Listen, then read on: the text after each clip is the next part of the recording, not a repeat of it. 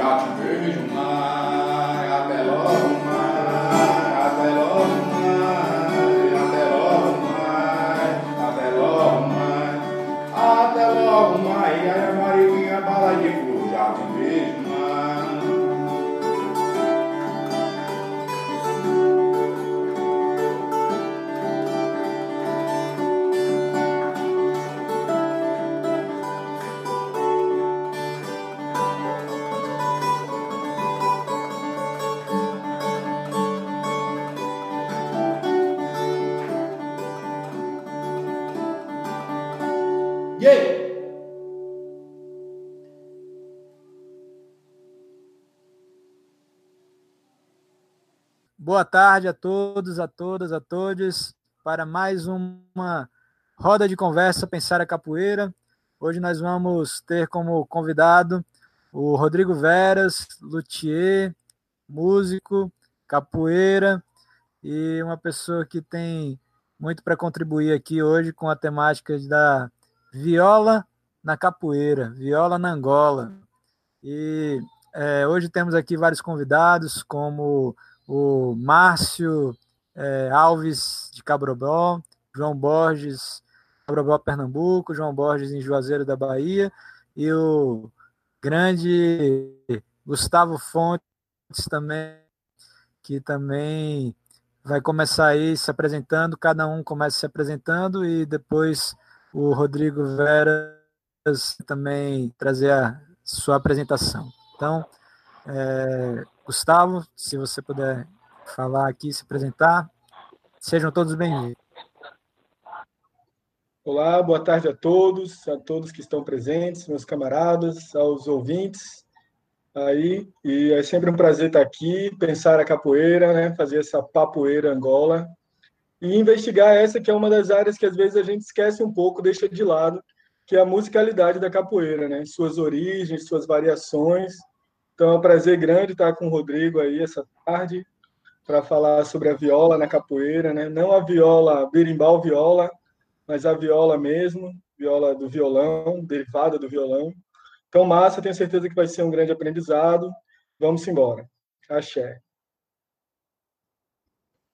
Então, Márcio, se você pudesse apresentar aí para a gente também um pouquinho, falar quem é você, um pouco de você, seja bem-vindo também.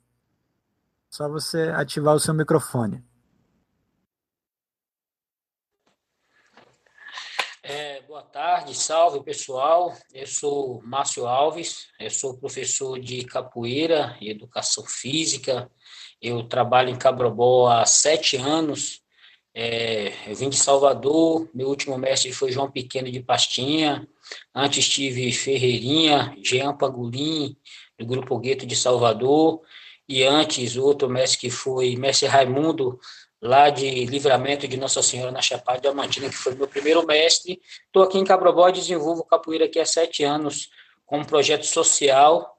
Alguns dos nossos amigos já tiveram o prazer de vir até aqui e faço o convite a vocês para comparecerem também aqui para a gente poder vadiar e se divertir com a capoeira. É isso aí, tamo junto. Massa. Agora também aí, João Borges também, se quiser se apresentar, falar um pouquinho de você aí também, do, do seu trabalho, seja bem-vindo também. Boa tarde, é, eu sou João, na capoeira sou conhecido como Sagui. Eu comecei a capoeira com Vagalume, Guaxinim do Mar, e permaneço aprendendo com eles e a partir de 2016 eu comecei a fazer, realizar meus estudos próprios.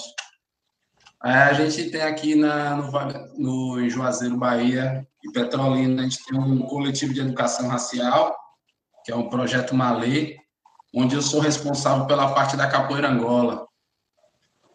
O, e dentro dessa responsabilização da capoeira Angola, também sou responsável por organizar a única roda fixa aqui do Vale de São Francisco, de Juazeiro Petrolina, mas essa lá de cá, de capoeira Angola, que acontece todo domingo, às seis horas. Infelizmente não está acontecendo agora, né? Mas por causa do corona. Só isso. Massa, muito bem-vindo. Eu também acabei não me apresentando. Meu nome é Gabriel Cafuri, capoeira. Sou professor também de capoeira, de filosofia, e estou aqui mediando aqui essa conversa para a gente pensar aí esse momento. Então agora a gente vai escutar Rodrigo Veras, que vai falar um pouco do trabalho dele, das origens dele e da visão que ele tem aí sobre a capoeira e a viola. Seja bem-vindo, Rodrigo. Pode falar e mandar a sua mensagem. Massa. Então, me chamo Rodrigo Veras, né? Me chamo Rodrigo Veras, eu sou luthier, ou seja, eu construo instrumentos musicais, mas eu construo instrumentos musicais só da área de cordas dedilhadas, né? Violão, viola, cavaquinho, bandolim, violão de sete cordas, essas, esses instrumentos que se toca com as, com as mãos, né? Não, não construo instrumento de percussão, nem instrumento de arco, nada disso. E também tenho uma formação de. sou historiador, né? Como formação acadêmica, estudei história na Federal. Em algum momento do meu percurso, dentro da academia, eu comecei a estudar a história da viola, que é um instrumento que eu gosto muito do som, da sonoridade, e né, estava tendo aula com o professor Adel Macuver, e aí eu quis unir, né, a coisa da academia a algo que fosse de fato algo que me movesse é, uma coisa que eu amasse, né, estudar alguma coisa que eu amasse. E aí nesse sentido eu comecei a levantar documentação sobre a presença da viola em diversas manifestações culturais tradicionais do Nordeste do Brasil. Então, eu tive acervo ao material, tive contato com material da missão de pesquisas folclóricas do Marco de Andrade, é, fiz pesquisa em documentação primária também no, na Fundação Joaquim Nabuco, e comecei a levantar é, ritmos né? Que meu interesse principal é a música relacionada à cultura, né? O que eles chamam de etnomusicologia, né? Não a música técnica em si, mas aspectos com a vida, com a vida cultural mesmo da, de alguma comunidade, interligada à música, sendo um dos personagens da de cada cultura, de cada sociedade, né? E aí foi assim que eu conheci as citações, né, e referências da presença da viola na capoeira Angola. Isso fazem mais ou menos 15 anos que, que, eu, que eu tive a primeira vez que eu escutei alguma coisa e vi alguma documentação. E mais ou menos nesse período, eu estava treinando com você mesmo, Gabriel, que na época era sagui, mas agora é vagalume. Tá, a gente estava estudando, é, você estava puxando treinos ali na torre, né? A, é, a capoeira Nigolo, E, e eu tive contato pela primeira vez com algo que me surpreendeu, que foi é, a questão da musicalidade e também da, de toda a ritualística que envolve uma roda de capoeira Angola, né? A questão dos códigos internos de quem é capoeirista, das palavras que fazem sentido para aquele grupo que está praticando e que dialoga com a comunidade, não é nada excludente, nada relacionado a segredo, mas tem a ver com a vivência, né? Quanto mais vivência você vai tendo, mais você vai entendendo aqueles códigos, né? Um refrão para você pode variar de sentido mil vezes, né? Desde que você se disponha a estar tá sempre refletindo, atualizando seus, seus questionamentos e sua reflexão, sua interpretação das cantigas e dos movimentos do corpo, né? Então eu me interessei muito, comecei a praticar. Eu nunca incorporei a capoeira angola no meu corpo, nunca ela me dominou. Eu sempre fiquei mais voltado para a coisa da musicalidade e acompanhando os meus amigos angoleiros. E recentemente é, tendo o prazer e a honra de, de, compartilhar vários momentos com o mestre Cabelo e a mestra Tisa em Serra Grande, é, no, no Barracão de Angola, né, no Centro de Capoeira Angola Ouro Verde, que é o grupo deles, que eles têm a sede em Grande. Né? E, então, mas aí, só para continuar, então, aconteceu um, uma coisa inusitada assim na minha vida em 2012, mais ou menos, dentro dessa minha pesquisa de viola no Nordeste e tal, eu descobri, entre aspas, né, eu, eu tive acesso a um instrumento chamado viola machete, que na época estava em vias de, entre aspas, extinção, ou seja, tinha pouquíssimas pessoas construindo, e eu fui pesquisar a construção dessa viola junto à comunidade da Pitangueira, lá em São Francisco do Conde, na Bahia. E aí, durante essa pesquisa, junto com o violeiro Milton Primo, a gente teve uma ideia de ativar uma escola luteria para ensinar o pessoal a construir viola machete. E hoje, refletindo melhor, eu acho que foi um laboratório para eu também desenvolver a construção daquele instrumento, né? que eu continuo instrumento até continuo construindo até hoje. Então foi um grande laboratório onde eu ensinei 10 pessoas a construir esse instrumento, a gente construiu coletivamente. E o projeto continua até hoje, tem pessoas que saíram do projeto que constroem a viola até hoje, sob encomenda e tal, né? Esses, esses últimos períodos está um pouco mais difícil, porque o governo tem, tem dificultado é, a verba e incentivo né, para a comunidade, e especialmente lá também sofreu esse, essa consequência que está acontecendo na sociedade brasileira, né? Mas aí lá eu descobri, então, a pegada, a linguagem da viola machete no samba chula, que é um samba de roda, vamos dizer assim em nomes gerais, mais específico, chamado samba chula ou samba amarrado ou samba de viola. É um samba bem mais lento que tem N códigos internos de comportamento, de o que cantar, como cantar, quando cantar, muito parecido com a capoeira angola, no sentido de que tem uma, não vou dizer uma regra, porque não é uma regra, porque se molda, mas tem uma estrutura né? Tem uma estrutura. Como assim como o gunga, ele, vamos dizer, é o mestre de uma roda na capoeira angola que a gente consegue ver hoje, a viola é a mestra no samba chula.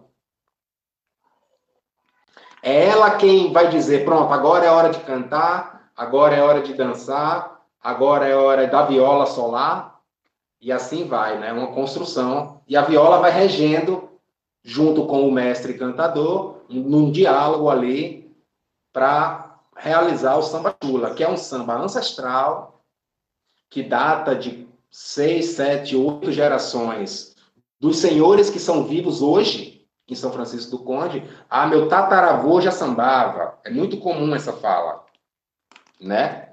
Então, é um samba muito antigo, com coisas muito antigas. E aí, o que é que tem de antigo? São os refrões, são as letras, as temáticas, né? e que dialoga, assim, com a capoeira Angola. Mas ainda vou chegar devagarzinho. Então, o que aconteceu foi o seguinte, justamente, eu pesquisando sobre viola no Nordeste, eu tive acesso a duas informações que aparentemente não eram ligadas entre si. Um é que tinha um mestre na Bahia chamado mestre Azulão Baiano, que tinha acabado de gravar um CD com a produção do mestre Cabelo e da mestra Tisa, que são os mestres do Centro de Capoeira Angora Ouro Verde. Eles produziram o CD, vamos dizer assim. E o mestre, e aí eu escutei o áudio e fiquei encantado com a, com a presença da viola numa roda de capoeira, né? E a outra foi a viola machete no samba chula. Aparentemente elas não tinham nenhuma ligação. Mas quando a gente vai aprofundando um pouco mais, a gente começa a ver algumas, algumas ligações nas, nas cantigas, nas letras das músicas, nos versos cantados, né? E, sobretudo, de um jeito antigo de se cantar capoeira Angola, que os antigos, os mestres antigos falam isso, que era a presença da chula dentro da capoeira Angola. Ou seja, a chula é como se fosse um modo de cantar. Assim como tem a ladainha, tem o corrido, que são modos, né? A ladainha é um modo, é para cantar naquele momento. E o corrido é um outro modo para cantar naquele outro momento. Existe algumas chulas que são cantadas como corrido na capoeira Angola. Ou, sobretudo, na questão da pergunta e resposta. Ou seja, no samba chula tem a chula, que é a pergunta. E tem a resposta, que é o relativo, que é um verso relativo ao aquilo que foi cantado na chula. Por exemplo, vou cantar aqui um pedaço de uma chula. E quem manda no mate é Oxós, quem manda no mate é Oxós. Oxós é caçador, quem manda no mate é Oxós. Dire, dire, ô oh, dire, dirá, ô oh, cabocla e morena. Fala da cabocla, fala de Oxóssi, aquela né, concepção. Poderia ser um outro relativo, né? É, o, o, o, vale meu pai Xangô, fala de outro orixá, ou pode ser ainda um relativo ainda mais próximo da temática. Normalmente é tipo um relativo bem próximo da temática, algum que já vai falar de Oxóssi, da mata e tal, né? E isso acontece na capoeira quando a gente vê a questão do, do samba corrido, que é uma outra linguagem de samba, que é pergunta e resposta mais rápido. Por exemplo, Ô lele, ô e ô lá, balança que pesa ouro, não pode pesar metal. Aí a pergunta fica: balança que pesa ouro, não pode pesar metal. O peso que dá o ouro, o metal não pode dar. E todo mundo: eu lele, ô, eu lá, balança que pesa ouro, não pode pesar metal. E aí o cantador tem a liberdade de improvisar, né? E o coro responde para que o cantador fique improvisando ali quantas vezes for necessário para poder falar o que tem que ser falado. Então, essas dinâmicas, esses códigos internos na musicalidade da capoeira, segundo justamente o convívio com o mestre Cabelo, que ele tem uma pesquisa muito grande sobre capoeira e tudo, a gente identificou, ele identificou, muito antes de me conhecer, inclusive, é, várias cantigas de sambas de caboclo cantadas na capoeira Angola. No jogo da capoeira, cantigas que a gente canta hoje na roda, sem nem se dar conta, é cantiga de caboclo. Como aquela, por exemplo, não sei se vocês conhecem, que o mestre Traíra gravou na década de 40. Lá na aldeia lá na aldeia, lá na aldeia Cabo, que lá na aldeia, lá na aldeia, lá na aldeia, lá na aldeia gentil, oh, lá na aldeia. É cantiga de samba de caboclo que a capoeira Angola incorporou dentro do seu repertório, né? Alguns mestres cantam músicas de caboclo dentro da roda, outros preferem não cantar. Aí tem a capoeira Angola, não é uma só. Isso foi o que eu descobri junto ao mestre Cabelo. Que ele vem da linhagem direta de João Grande, né?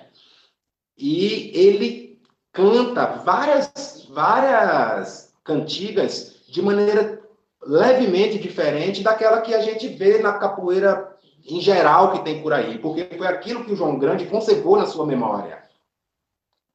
E que quando foi repassado para ele, repassou daquele jeito. Agora, o que aconteceu no Brasil, que todo mundo, vamos dizer, tá, todas as rodas de diferentes grupos estão cantando exatamente do mesmo jeito e tal, isso é um fenômeno da indústria cultural, da, né, da, da gravação de CDs, né? Fica o CD de referência, todo mundo escuta o CD, depois canta igual que está no CD, né? Agora, há um tempo atrás, a transmissão do conhecimento não era através de CD, era de pessoa para pessoa. Tanto que tem, tem sotaques diferentes. Né? O sotaque de João Grande é um, o sotaque de João Pequeno é outro, o sotaque de Moraes é outro. E assim vai, de Cobra Mansa é outro, de Cobrinha é outro, do mestre Traíra, então, nem se fala, é outro. Do mestre Juvenal, que é outro que gravou na década de 40, é outro. Ali ele canta em Yorubá e canta samba de caboclo. Ele canta em Yorubá para orixá no CD, naquele material que tem gravado, né? Mestre Juvenal, que tem essa música lá na aldeia, lá na aldeia. Então, assim, tá cantado lá em samba de caboclo. E aí veio a conexão com a viola. Por quê? Porque até hoje Pode faltar muita coisa, mas se nenhum samba de caboclo faltar a viola, é capaz do caboclo ficar chateado. Ou seja, em várias casas de candomblé de caboclo, e, e aí a gente tem que ver a influência banto, Congo e Angola na formação dos candomblés de caboclo, porque a letra usada normalmente é em português, mas com termos em quimbundo, em ambundo, que Gabriel conhece muito bem, melhor do que eu, já tenho uma ligação com a África desde muitos anos, e, e eu também aprendi a, a, a, né, a, me interessar sobre a musicalidade e as línguas através do meu amigo Gabriel, do meu amigo Gustavo também, que está aí do outro lado. Então, a, a, conexão da viola vem aí. Então, qual é a proposta? A proposta é o seguinte: Mestre Pastinha, na década de, de 30 e 40, escreveu em um dos seus manuscritos que naquela época, para não falar que eu estou falando besteira, eu vou pegar exatamente como ele falou, que tem no material lá chamado A Herança de Pastinha, do Decânio, que foi um aluno de Bimba, que fez uma interpretação sobre alguns termos cunhados por Pastinha, né? Então, na página 10 tem um, um pastinha lá. Pastinha fala, escreve, nunca mais vi jogar com viola. Falando em capoeira, nunca mais vi jogar com viola. Por quê? Há tocadores, mas perdeu o amor a esse esporte. Mudaram de ideia. E aí tem um comentário do decânio. A presença da viola na prática da capoeira primitiva denota sua correlação com o grupo de atividades sociais lúdicas originária do núcleo musical do candomblé. Mas não qualquer candomblé. Não é o candomblé que eu faço parte, que é o candomblé queto, mas o candomblé Congo, Angola, dito assim em termos gerais. Que até hoje é super presente no Recôncavo Baiano, e quando eu morei em São Francisco do Conde, ensinando a galera lá, eu ia para as festas, eu, eu, frequentava, não ia para as festas, eu conhecia as pessoas que participavam, então eu, em conversas informais eu sabia muita coisa nova que estava acontecendo para mim, né, nova para mim, que tem a ver com essa coisa do da viola como um instrumento, não aquela visão da viola portuguesa trazida pelos portugueses para catequizar os índios. Essa também existe e também existiu no século XVI. Isso não pode ser negado. Mas a interpretação que a gente diz é que a viola foi transformada, literalmente, até mesmo na sua construção, em território brasileiro.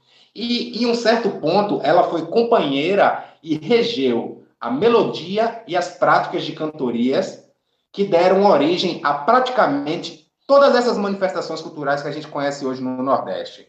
Diga ela, o coco, o samba de roda, a capoeira angola, é, o reizado, tudo isso, o instrumento base que deu o formato onde não se tinha documentação, quando não se tinha documentação, ou que era bem mais restrito, que era final do 19, começo do século 20, a viola, o violão, por exemplo, só existiu a partir de 1800, no Brasil, 1860. Antes disso, era viola, não tinha violão. Né? Então, esse é um papo, né? É um papo que quer dizer o seguinte: opa, então qual é a importância da viola para essas culturas? É simples, a resposta, na, a minha tese, vamos dizer assim, né? A minha tese é o seguinte: a viola no Brasil deu formato melódico de se cantar. Sobretudo quando se canta duas pessoas ao mesmo tempo. Entendeu? Porque a gente pode cantar numa, numa roda de capoeira angola, agora está cada vez mais comum a resposta do coro não é todo mundo cantar exatamente a mesma melodia. São melodias em intervalos, né? E isso é a característica número um da viola. Eu posso fazer um exemplo aqui, na viola mesmo, né?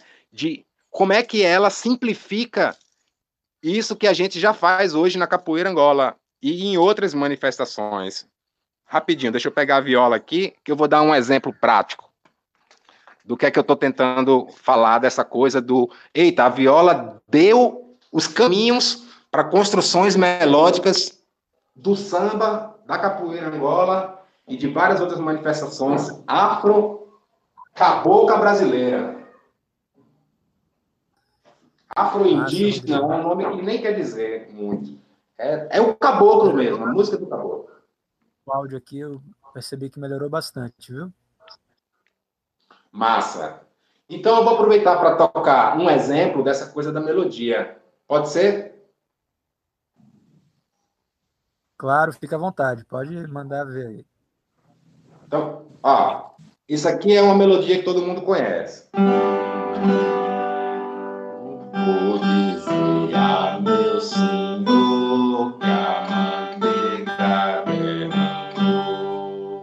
Beleza?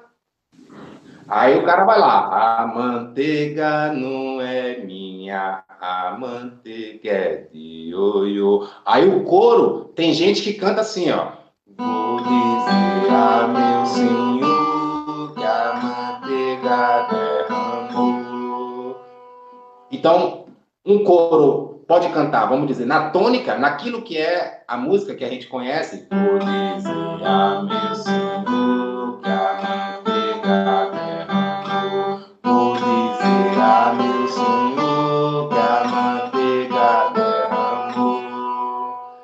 E aí, quando junta as duas, é que dá o coro que a galera tá tentando cantar hoje nas rodas, né? Com muito sacrifício, a galera tá tentando meter intervalos, né? E aí fica assim, ó.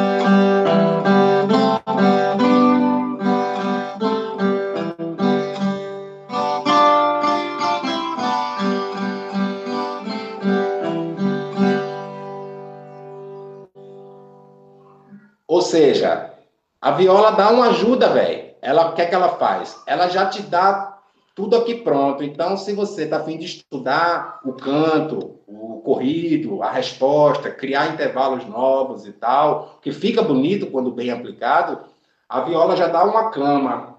E, e essa é um artifício da viola muito antigo, utilizado por diversos cantos. Então, ne, é, a gente deixou a música tradicional simplificada mas na verdade ela é altamente complexa.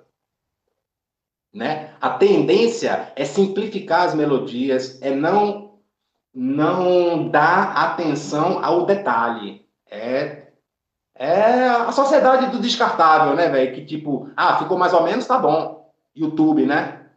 Tá, tá, tá, tá beleza, de boa, passa. Mas não, se a gente vai escutar os mestres antigos, a gente vê variações melódicas hiper sutis que só tem um jeito, meu nego, de aprender, é escutando diversas vezes ou tendo contato direto com algum mestre desse. Não vai criar com a, a música que toca na rádio hoje, não dá inteligência musical suficiente para a gente reproduzir o que os velhos tocavam. Era muito mais complexo. E a viola vem para ajudar, para dar um suporte. Por exemplo, num grupo que esteja a fim de estudar cantos. E é isso que o mestre Cabelo fez lá. Né? Ele, com o apoio da viola, e também, mesmo sem a viola, a viola veio para somar, porque esse coisa do intervalo dos cantos que você falou, né, que no CD do Mestre Azulão os cantos são super afinados e super lindos. Isso é um trabalho de anos e anos e anos e anos e anos, trabalhando todos os dias, em todos os treinos, de segunda a sábado, há mais de 20 anos, trabalhando a musicalidade, a voz e o tocar o instrumento ao mesmo tempo. E aí, quando a viola chega, ela dá um suporte.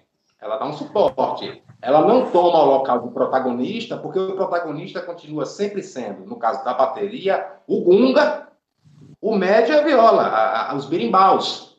E, em especial o gunga. Ele é o comandante da roda. Mas a viola vem como um somatório. E é isso que me deixou transparecer a frase do Pastinha, né? Falando em capoeira, nunca mais vi jogar com viola. Há amores, há, tocadores, mas perdeu o amor a este, a este esporte. Eles mudaram de ideia. Ou seja, se a viola chegar, é bem-vinda, ela faz parte da construção da capoeira. Mas também, se ela não tiver, não tem problema. O birimbau e o pandeiro vão continuar sendo a dupla número um que a capoeira Angola escolheu para dar prosseguimento. Agora, os motivos disso, eu não sei dizer direito, porque não vou querer explicar por que, que acontece essas coisas. Agora, o que a gente pode só raciocinar junto é que a viola, ela deu origem, ela deu elementos melódicos suficientes para uma abertura de possibilidades, né, é, de cantoria. Isso é uma coisa principal. E aí, galera, eu sei que tem, a fala tá grande, era massa abrir o espaço para o tempo, mas só para deixar registrado, o que foi que aconteceu com o mestre Cabelo para ter a ver com viola, né? Então, o que aconteceu foi o seguinte: é, o mestre Cabelo ele, ele é de Piracicaba e a sua mulher Tisa é do Rio de Janeiro e, e me parece que eles se conheceram é, fora do Brasil, não sei aonde, mas trabalharam diretamente com o mestre João Grande durante quase 20 anos ou mais.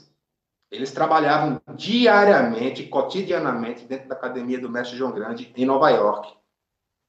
Né? E nesse processo, o mestre Cabelo ganhou muito conhecimento, porque ele estava direto com o mestre e sempre muito conectado com essa coisa dos antigos. Estudar o mestre Traíra, estudar o mestre Juvenal, a forma de tocar o berimbau, a forma de cantar, sem ser essa capoeira uniformizada que existe por aí, né? Catucando mesmo, lá no fundo do, da parada, do velho e dos velhos, dos amigos dos velhos que chegavam por lá e que ele tinha acesso, né? João Grande é uma pessoa altamente respeitada dentro do mundo da capoeira Angola. E o mestre Cadeira estava por ali, junto com a mestra Tisa, sempre segurando a bateria, que eles são exímios percussionistas. São, os dois são fera, tocam, parece que estão caminhando enquanto eles estão tocando percussão, né? Aí depois eles se mudaram para Bahia e aí eu vou tirar uma onda com meu amigo, meu mestre, mestre cabelo, para pegar o axé da Bahia mesmo, para poder vivenciar aquilo que todas as letras da capoeira falam, que é a relação com a natureza, é a relação com a roça, com o facão, com a manteiga, com o fazer. E aí eles fizeram, eu acredito, isso é uma interpretação minha, né? Uma escolha de vida em casal, em se propor a estar junto daquilo que as cantigas de capoeira sempre falam e eram coisas que eles acreditam. Entendeu? E aí eles fundaram a, o grupo, né? O Centro de Capoeira Angola Ouro Verde, em Serra Grande, na Bahia. E lá, me parece que a primeira estrutura ficou sendo na fazenda, na própria fazenda, Ouro Verde, e depois eles fizeram um anexo na vilazinha, na cidadezinha, chamado hoje Barracão de Angola, que é um espaço lindo, maravilhoso, construído, bioconstruído e tal, super lindo, junto com o Jefferson, que é um brother que saca de bambu, é um espaço muito lindo. E, e pronto. E lá eles desenvolvem esse trabalho, né? Só para deixar registrado, tem duas coisas são diferenciais, eu acho, no trabalho deles. É a questão do trabalho da musicalidade cotidianamente, todo dia, e a questão da capoeira Angola para criança, infantil. Lá, meu filho foi aluno dele, começou a treinar com um ano e dez meses, e já treinou durante um ano, e já meses que a gente não está mais lá, e todos os dias ele toca ou joga, canta capoeira Angola. Então, um trabalho muito lindo de capoeira, né? Uma coisa que ele pode, na hora das perguntas, aprofundar, tá bom? Questão da capoeira Angola para criancinha, para crianças. A gente pode conversar sobre isso em outro momento. E aí, o que aconteceu? O mestre Cabelo estava lá na Bahia, conhecendo a galera de Itabuna, conhecendo a galera de Ilhéus, cada vez mais se afinando com a galera de Salvador, né? E tal, e tal, e tal. Um certo momento, ele conheceu um grande, um mestre, um cantador, um exímio cantador, compositor, né? Chamado Azulão Baiano, né? Aí, quando ele conheceu esse cara, ele pirou, no bom sentido da palavra, no sentido que ele falou, cara Tá aqui o norte que eu estava buscando. É um cara. Aí eu vou ler aqui uma pequena biografia do Azulão, uma coisa pequena, pequena mesmo. Que é o seguinte, vamos lá. Mestre Azulão, nascido em outubro de 1934, na cidade de Rapatição, na Bahia, hoje conhecida como Ipiaú. Grande violeiro e repentista, ator de teatro e artista de circo, na bateria ou nos tambores de candomblé, Azulão Baiano, como é conhecido, canta em verso e prosa as histórias de sua região. Reconhecido por seu canto e seus improvisos na década de 50 e 60, desde suas primeiras aulas no fundo de um quital em Nazaré das Farinhas, até as rodas em Itabuna, Ilhéus e região, e aulas na Academia Nossa Senhora de Fátima. Fez seu nome e seus improvisos onde poderia ser encontrado com a alcunha de Barba Russa. O nome dele na capoeira Angola era Barba Russa. Ele passou 40 anos depois, afastado da capoeira Angola, por um acidente que ele estava montando um animal de corrida e ele parou de, de, de treinar, de jogar capoeira Angola. E 40 anos depois, né, de alguma maneira, ele chega a ser conhecido ao mestre Cabelo e a outros mestres de Itabuna, de Ilhéus, como o mestre Vigílio. Era um cara conhecido, um cantor conhecido. Mas quando o Mestre Cabelo sacou que era um, um cara que cantava as melodias de capoeira Angola com uma pegada muito diferente do resto, muito sem ser essa coisa, né? Uma coisa muito particular, muito diferenciada. E aí eles se juntaram, velho. Passaram, tipo, não sei, mas posso estar enganado, tipo, cinco, seis, sete anos tocando junto praticamente todo fim de semana. E todo fim de semana o mestre Ajulão, como era repentista, chegava com duas, três, quatro, cinco cantigas novas por fim de semana. O mestre Azulão, ele gravou um CD, né, que foi produzido por Cabelo e com Tisa e Mestra Tisa. É, gravaram um CD, se não me engano, não sei se foi 2014 ou 2015, alguma coisa assim. E um dos CDs se chama Viola Angoleira que é tá aí no YouTube e tal. Todo mundo que quiser escutar depois, bota lá no YouTube Viola Angoleira, Mestre Azulão, e tem vários vídeos e tem uma página no Facebook também chamada Mestre Azulão. Então quem quiser conhecê-lo melhor, vai lá. E aí o Mestre Azulão compôs não sei, posso dar um chute pro cabelo que me deu, mas tipo assim, umas 200 músicas e todas elas com linguagem diferenciadas entre umas e outras e tal, mas todas elas em homenagem a Ouro Verde e ao trabalho que estava sendo desenvolvido ali. Então, ele faleceu em 2016, com 82 anos de idade, né? É, na cidade de Ibicaraí, que fica a 35 quilômetros de Tabuna. E aí, o que aconteceu? O mestre Cabelo ficou sem o violeiro dele, o mestre violeiro dele, né? Mas as cantigas ficaram. E elas são lindas, galera. Todas elas são lindas. Não tem nenhuma mais ou menos. É tudo música de pegar na roda e ficar a roda toda tocando só aquela cantiga. As paradas é tipo muito linda. E aí a gente teve a honra de, durante o ano passado, eu estava morando em Serra Grande também, conheci o mestre Cabelo. E a gente começou a estudar, coisa que ele me disse que nunca conseguiu fazer muito com o mestre Azulão, porque era tanta informação e era tanta novidade a cada fim de semana, que eles não conseguiam parar para pensar. A viola. Claramente, o mestre Cabelo, não vou dizer pediu autorização, mas comunicou a João Grande, dizendo: Olha, conheci um mestre aqui, violeiro, o cara é das antigas, ele tem 70 e poucos anos de idade. Rapaz, e aí? O senhor acha de boa botar a viola de novo na roda? O mestre João Grande, assim me disse o cabelo, né? Disse para ele: pode botar o mestre para tocar a viola, porque antigamente a viola tinha na capoeira Angola. Pode botar o mestre para tocar e em uma das viagens que João Grande fez para Serra Grande, eles tocaram juntos, na roda. E, não, se não me engano, não foi só uma vez, foram mais de uma vez. E aí teve todo o aval do mestre João Grande, e o mestre Cabelo toma estudo para cima, meu irmão. E aí, justamente, como eu toco a viola e já tinha uma conexão com essa coisa do candomblé, com essa coisa do samba, o mestre Cabelo já me conhecia pelo meu trabalho de professor de luteria. Ele sabia quem eu era porque ele via que tinha um menino que estava dando aula para uma galera na Bahia de construir viola. Mas a gente não se conhecia. Aí depois de um ano eu morando em Serra Grande, depois de um ano eu fui no barracão e durante o último ano, que terminou em dezembro, vamos dizer assim, a gente estudou praticamente todos os dias, né? Se não era diretamente viola na capoeira Angola, era linguagem de percussão, era musicalidade, musicalidade na capoeira, porque a minha companheira Lívia estava treinando com ele e meu pirraia também estava treinando com ele. Eu não tinha como treinar e também, como eu disse, eu nunca assumi a capoeira Angola para o meu corpo, né? É uma questão de escolha também, assim, na verdade. Mas nesse caso específico, eu tinha que, eu tinha que ficar, alguém tinha que ficar com pirraia para a companheira treinar. Então ela treinava, eu ficava com meu pirraia, só que eu ficava lá sentado, vendo o treino o tempo todo, né?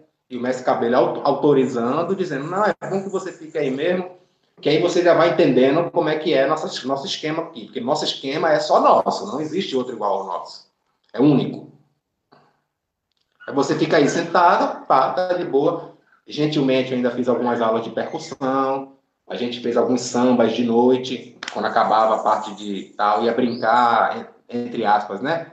Aí a gente tocava um samba, ficava cantando umas cantigas, e nos últimos três meses a gente fez um intensivão, porque eu estava para vir embora para Pernambuco de novo, e aí a gente teve que dar um intensivão, assim, energeticamente também muito intensivo, porque é como se o mestre Cabelo tivesse tido de novo a possibilidade, com, com humildade eu falo isso, né? falo com muita humildade, porque eu não sou da, eu, eu não, além de brincar numa roda de capoeira, eu não tenho nenhuma outra pretensão. Né? Não sou professor, não, não, não. Minha única pretensão é, nesse caso específico, foi servir aquilo que o grupo estava necessitando, que era uma capoeira, uma viola na roda e um pouco de discussão técnica acerca do fazer. E aí, pronto, aí já estava juntando com as próprias pesquisas que o Cabelo estava fazendo. E aí, quando juntou, tem, todo mundo que escutou achou muito bonito, né? Todo mundo achou muito bonito. Ninguém até hoje falou que estava feio. E é um resultado de um trabalho de anos que ele vem fazendo lá, 20, 30 anos. Resultado de anos que eu venho fazendo também, 15 anos pelo menos estudando viola. E aí, quando foi para a roda da capoeira Angola, aí surgiram problemas, questionamentos.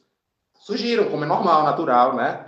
E aí, como é normal e natural também, em vez da gente fugir dos problemas e dos questionamentos, a gente vai para refletir junto com a comunidade de capoeira Angola. Agora, para mim, é uma situação mais ó, relativamente confortável, porque o mestre do mestre teve um aval. Teve um mestre que fez a, o, a viola no grupo. E eu sou, era, porque agora já tem outros também, o único violeiro do grupo que podia tocar a viola. Então, para mim, eu estava assim, tipo, poxa, vou trazer meus elementos, mas eu não tenho que inventar muita coisa. Eu tenho simplesmente que acompanhar o que, é que já está acontecendo, porque não é uma coisa, é uma coisa que já vem de muitos anos, de, muito, né, de dezenas de anos, como a gente está vendo, não de agora. E aí eu tive a capacidade emocional de encarar essa responsabilidade.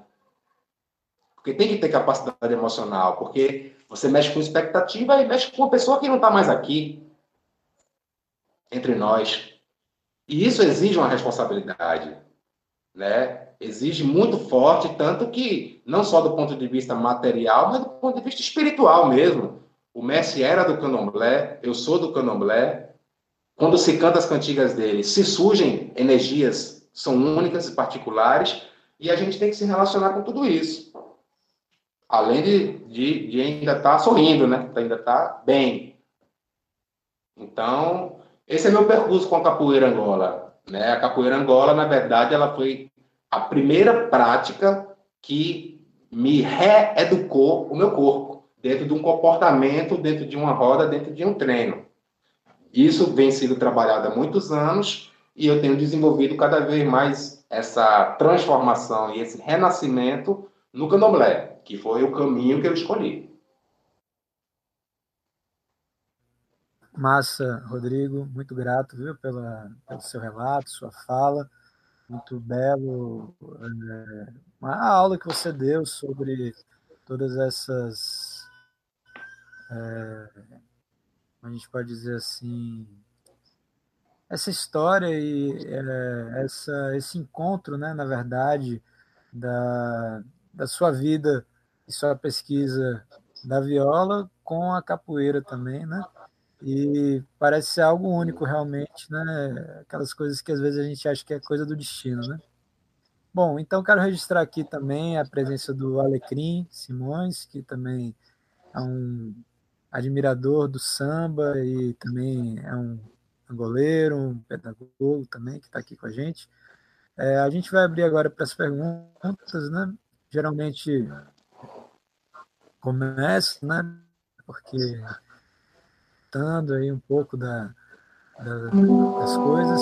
Acho que se interessou ele aqui perguntar também alguma coisa. E aí. É, pode falar, Rodrigo. Se não for, se não for pedir muito, eu tô, eu tô muito mais interessada no papo mesmo. Mas se não for pedir muito, eu posso cantar aqui três cantigas para dar uma ilustrada sonora na viola? Claro, claro. Fica à vontade. Pode cantar assim. Vou fazer três cantigas, três cantigas seguidas, que aí o pessoal também já fala, ah, é disso que ele está falando. Ah, ok. Claro, claro. Muito bom, então. Pode começar. Eu estou desfalcado aqui, então tô, tô, tô, tô, sem o berimbau, tô sem a viola, tô sem o pandeiro, o reco-reco, porque só faz sentido o conjunto. A viola sozinha, ela é meio... Aê, pai. Deus salve a lua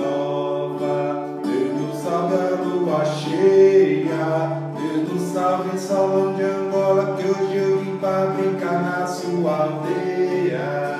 Deus salve a lua nova, Deus salve a lua cheia, Deus salve Salão de Angola, que hoje eu vim pra brincar na sua aldeia. Deus salve a lua nova, Deus salve a lua cheia, Deus salve salão de Angkor, que hoje eu vim pra brincar na sua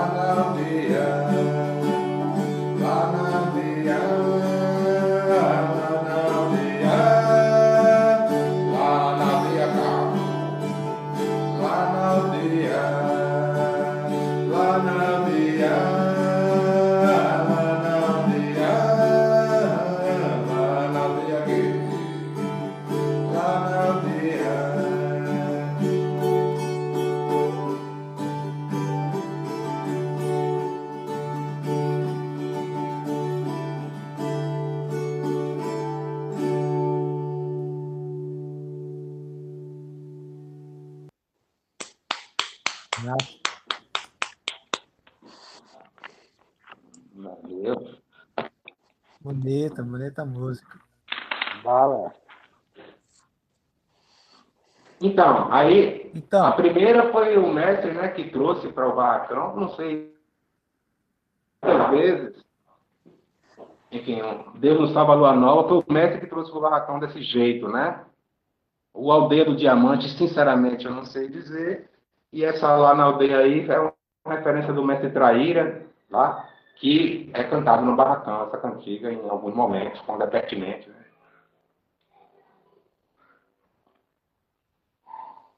massa. Depois você pode Mas foi mal, Wendy, a conexão aqui tá bem. Tá, tá cortando pra caramba, sabe, Gustavo? Aqui.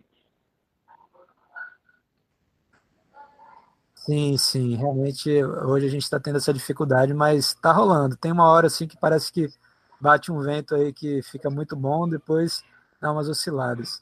Mas vamos então tentar conversar agora, então. Acho que o Gustavo vai querer falar e depois o Márcio também tem uma pergunta aí que está esperando já há mais de uma hora aí para saber. Ele já fez até pergunta, não sei se você se lembra. Depois ele vai refazer. E aí depois acho que o Alex quer falar também, o João também. Então todos vamos tentar ser breves. E aí a gente faz isso, Rodrigo. A gente faz, acho que um ciclo aí de três perguntas, aí você responde, e depois mais três. Eu também quero perguntar depois, beleza? Massa. Então,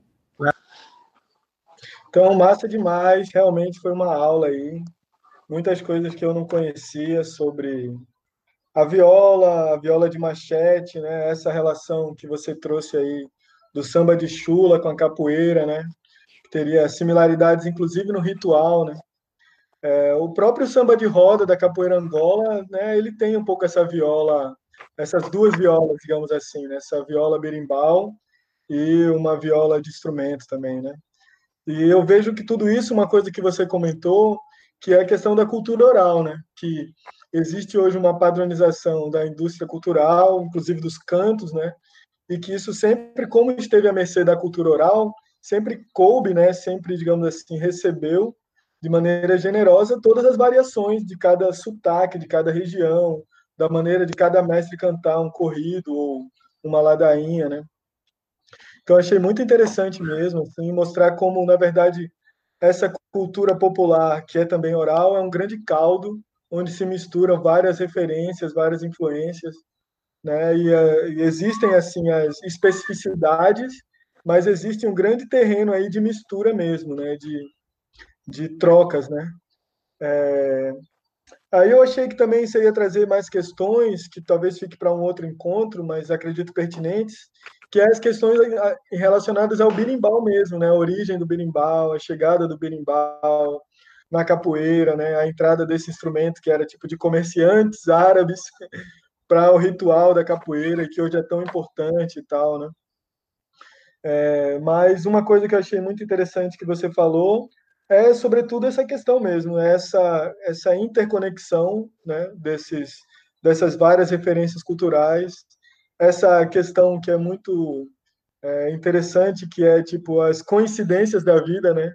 Que você que já estuda viola vai por motivos outros morar numa região da Bahia, onde justamente está lá o mestre, é, como é que é o nome do mestre, cara? É, Azulão, né? Mestre Azulão e tal. Então são coincidências fortuitas assim. E sobre a viola ainda tem uma história para contar, uma história que eu estava presente, que é quando você começou a frequentar as rodas do Procaep, né, lá com o mestre Jorge e tal, e levava já a viola, porque você estuda ela já há alguns anos, e levava na roda. E nessa roda a gente recebia muita gente de Olinda e tal, que estava ligado a uma pegada mais tradicional da capoeira. Aí a, a, história que eu quero contar rapidamente é que no momento o mestre Jogo de Dentro veio fazer uma oficina de capoeira Angola lá em Olinda, e eu fui também, estava presente. E aí estavam lá várias referências da capoeira Angola aqui, de Recife Olinda, né? Muita gente de Olinda, principalmente. E aí alguns dos, dos, digamos assim, protagonistas da capoeira olindense, eu não vou citar nomes e tal, mas pessoal que já segura o trabalho há um tempo, foi perguntar né, num momento de conversa e tal, no encerramento da oficina do mestre Jogo de Dentro, foi muito indignado assim falar com o Jogo de Dentro que tinha um pessoal em Recife levando a viola para capoeira, e que aquilo era um absurdo, que aquilo era uma degradação, que ia perder os elementos tradicionais da capoeira Angola e tal.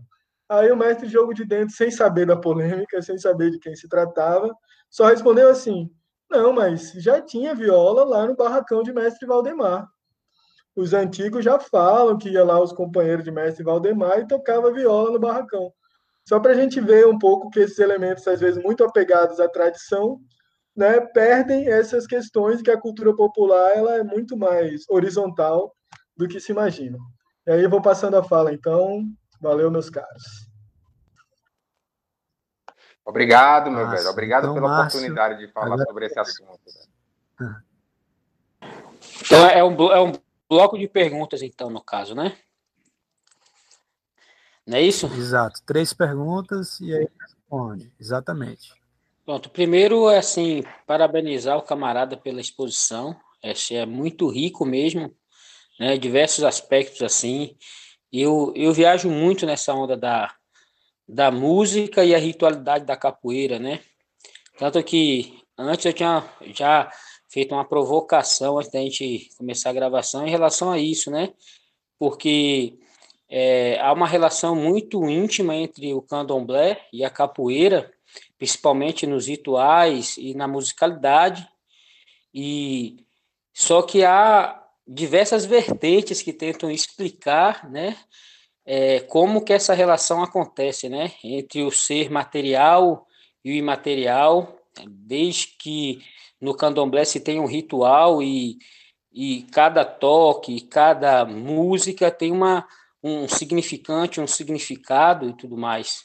E na capoeira também vai ter, só que não com me, a, a, mesma simbologia, o mesmo aspecto e tudo mais. E, e essa questão do, da relação dos instrumentos agudos e graves e tudo mais, há uma inversão na capoeira, né, em relação a isso. Vários estudiosos vêm levantando esses aspectos em relação a isso. É, você traz também é, na sua fala é, Messi Decânio. Messi Decânio é um grande estudioso. Eu tive o prazer, né, o privilégio de poder me sentar e, e fazer uma pesquisa na época de universidade com o Messi Decânio, e ele falava muito sobre a questão do transe na capoeira, essa relação dos ritmos e dos rituais e, e a relação com o transe e né? E eu queria que você pudesse também estar é, tá falando essa relação da viola, né, nessa harmonia com a capoeira. E eu fiquei em dúvida também quando você coloca que, que a formatação, os instrumentos, a, a viola talvez fosse o primeiro instrumento, eu não, eu não ficou muito claro para mim isso, enfim, a gente sabe que o birimbau, apesar de ser um instrumento de maior representatividade na capoeira, foi o último instrumento a ser incorporado à roda da capoeira mas, no entanto, é, existia o tambor de crioulo, é, outras manifestações que usavam é, instrumentos de percussão e não de cordas, né? Eu queria que você falasse um pouquinho mais sobre isso. Em suma, é isso. Acho que o, o, tempo é pouco, as perguntas são muitas, mas vão ter outras oportunidades. E parabéns pela exposição.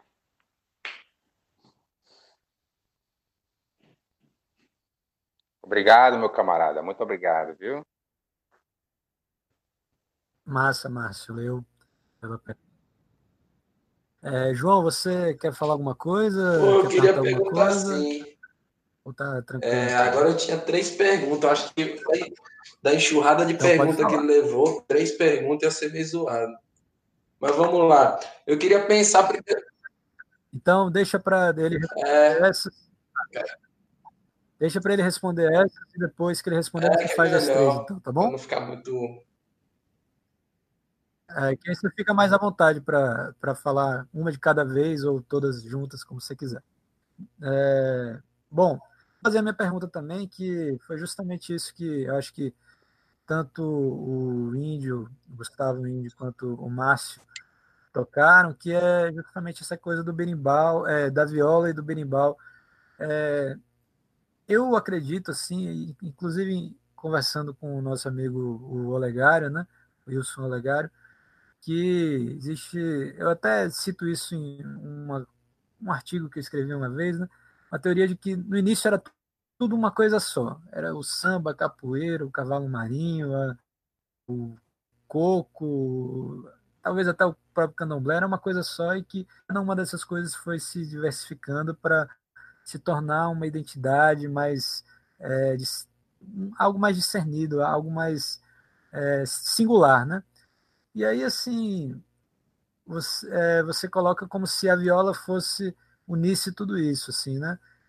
Eu, eu, eu assim, não, não consigo, vamos dizer assim, admitir isso, porque eu penso que a viola é um instrumento muito europeu, né? E aí o Gustavo fala que é, o berimbau já é um instrumento árabe, mas eu mesmo sempre vi no sul, na África é, austral, né, que é os países do sul da África, onde tinham os bantos, né, é, sempre vi lá circulando formas de berimbaus, berimbaus, né? Então, assim, eu acredito que o berimbau seja mais assim antigo do que a viola, né? Apesar da viola ser talvez talvez o que você possa ter falado da viola no sentido um sentido melódico, metafórico, talvez, né?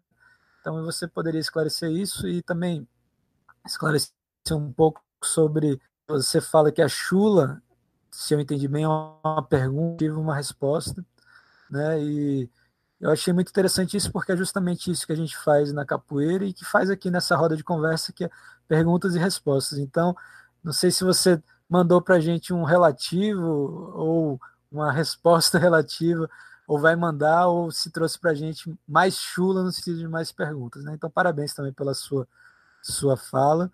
E aí, se você puder comentar um pouco, depois também o João tem as perguntas dele também. Massa. Massa, galera. Então, como eu estava falando, né? É uma puta responsabilidade meter a cara a tapa, né? É mais simples e mais fácil se esconder e não responder as perguntas mais capciosas, né? Mas de fato são perguntas que a vida faz, que a vida faz e que vocês botaram aqui na roda de maneira muito legal. Deixa eu só rapidinho, eu anotei aqui o que vocês falaram, só não estou lembrado aonde exatamente. Agora, vamos lá. Eu vou por partes, beleza? É, primeiro o comentário do Gustavo, né? muito obrigado, meu irmão, por, a, por lembrar desses tempos é, joviais de chegar com a roda no, na Procaep, junto com o mestre Jorge, junto com. Principalmente, assim, na verdade, o, a minha relação com o Jorge se deu através da minha amizade com o professor Gabriel. Né? Quando o professor Gabriel teve mais contato com o professor Jorge, artes eram amigos em comum, então, eu conheci a, o trabalho do mestre Jorge através do, do trabalho do professor Gabriel. Mas o que eu acho que a gente não tinha elementos suficientes para fazer um estudo a não ser um experimento. Então, eu tenho aquelas experiências como um grande laboratório, um grande experimento, uma grande possibilidade de experimentar. Mas com as informações que eu juntei depois dessa minha ida na Bahia, a coisa tomou um outro sentido. A coisa tomou muito mais o sentido de, poxa, vamos vamos estudar essa prática nossa.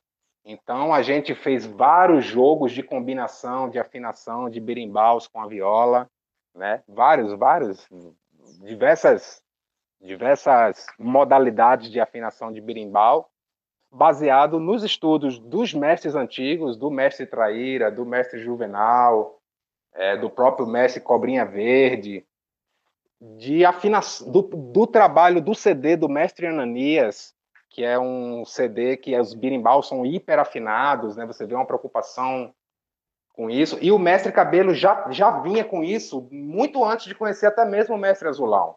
Questão da afinação dos berimbaus e de cantar no tom do berimbau. Isso para mim foi uma novidade. Isso eu nunca tinha ouvido nem falar. Que o berimbau, ele te dá a cama, né? No caso, o gunga. E isso continua quando está a viola, pelo menos em nosso caso. Ele dá o tom. Infelizmente, eu não sou um bom tocador de berimbau e não, não armei o meu berimbau que está aqui. Mas a gente viu a importância da nota que se prolonga nos diferentes toques do berimbau. Por exemplo, o gunga normalmente faz.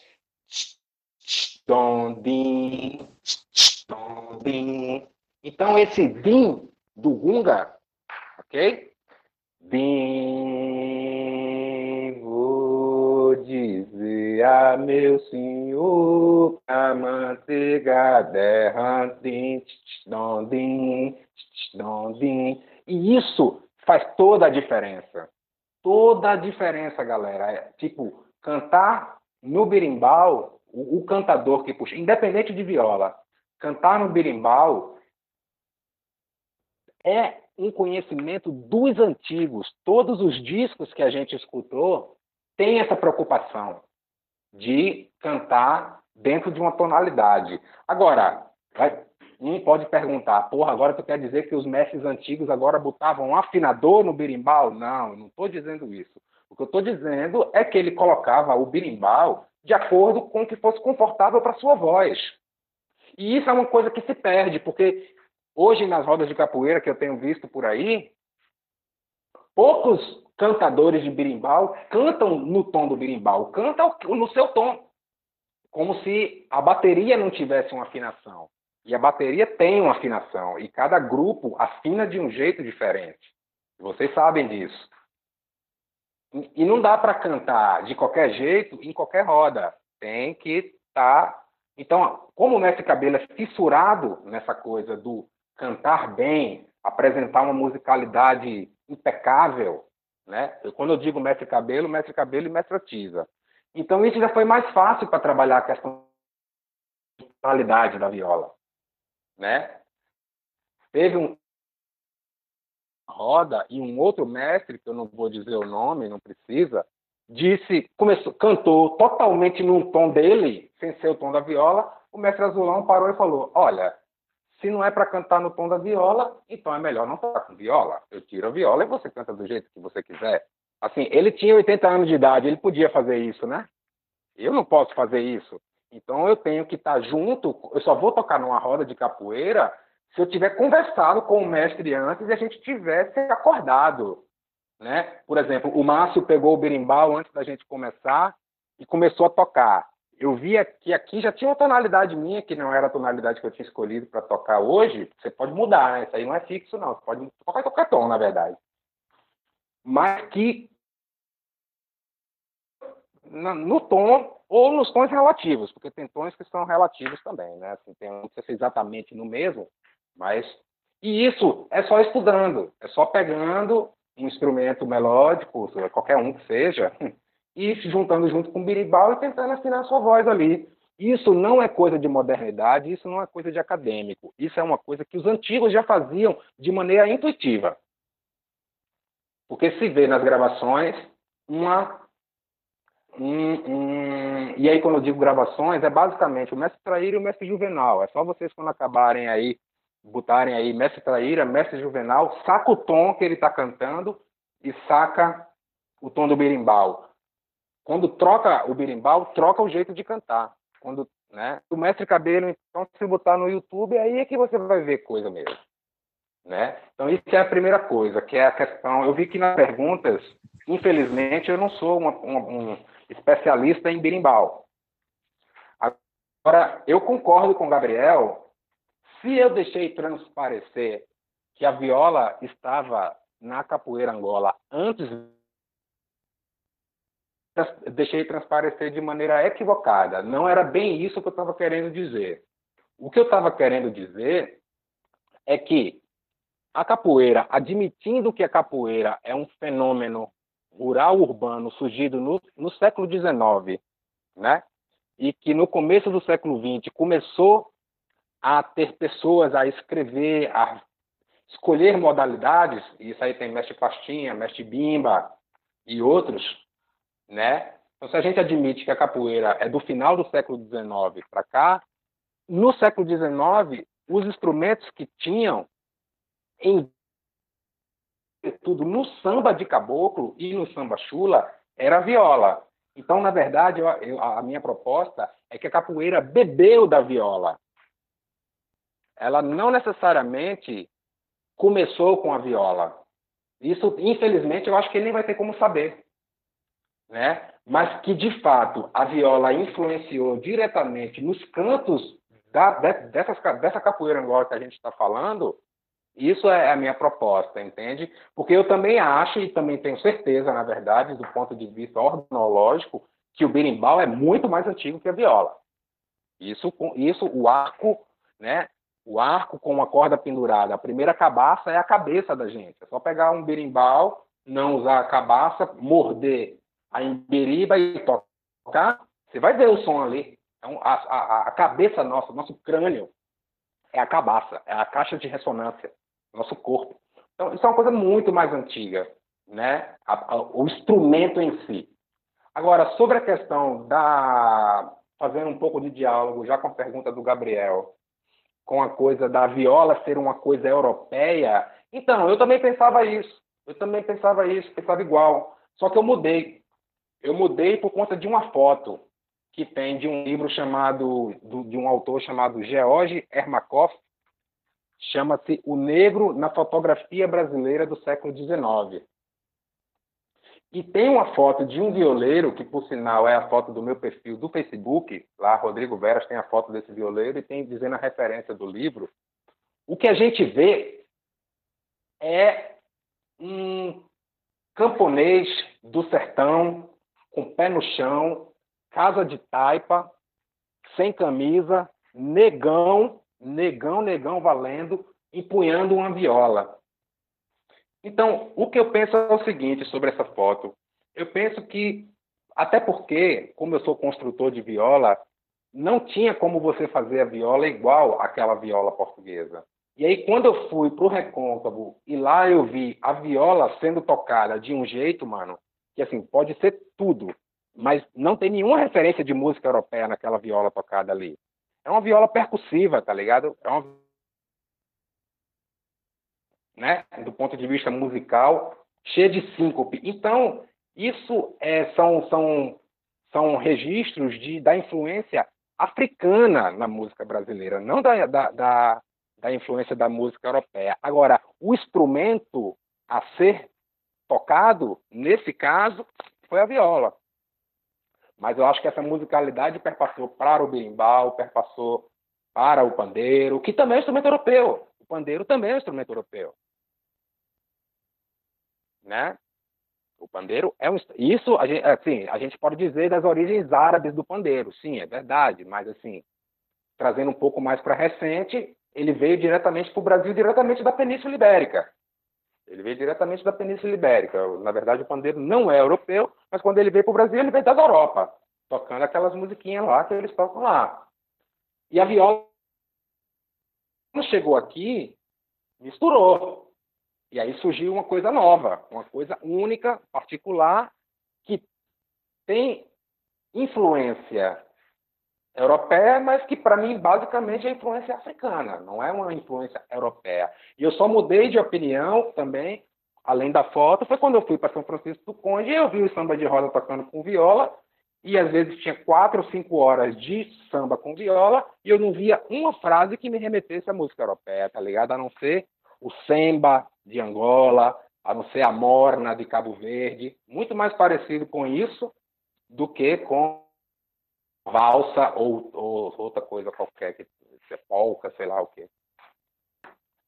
Outra coisa, sobre o birimbau, né? Eu não sou um especialista de cabelo. É o seguinte, os birimbaus de hoje em dia, normalmente, sobretudo os birimbaus da capoeira regional, né, e, e, e adjacências, né? A capoeira regional é a capoeira do Bimba, né? As outras que não são nem regional nem Angola, essas outras que tem, é uns birimbaus gigante, com as cabaças gigantes. Quanto mais forte o cara ser, quanto mais ele aparecer na praça, mais ele vai atrair atenção. Então, isso está totalmente fora dos birimbaus que a gente vê nas fotos da década de 20, de 30 e de 40. Normalmente são birimbaus bem menores, né? O que na prática dá uma diferença do dom e do din muito mais perto de um intervalo de um tom do que o de um semitom, que é esse que grandão, berimbau grandão que a gente fala hoje, né? Então, quando dá a diferença de um tom, essa conversa dom, din, vai querer se aproximar da viola no começo. Depois que a viola foi embora, não tinha mais preocupação com querer tocar junto com um instrumento que fosse temperado, ou quase temperado, porque também os temperos dessas violas que tinha no interior, duvido que seja o mesmo tempero do piano alemão. Era outro. E o berimbau tinha que se chegar ali próximo. Então, eu acredito que a questão do tamanho do berimbau era muito menor, né? O tamanho da corda vibrante, ou seja, desde o castelo lá em cima até a cordinha que prende da cabaça, esse comprimento dessa corda era muito menor do que o que a gente vê hoje, né?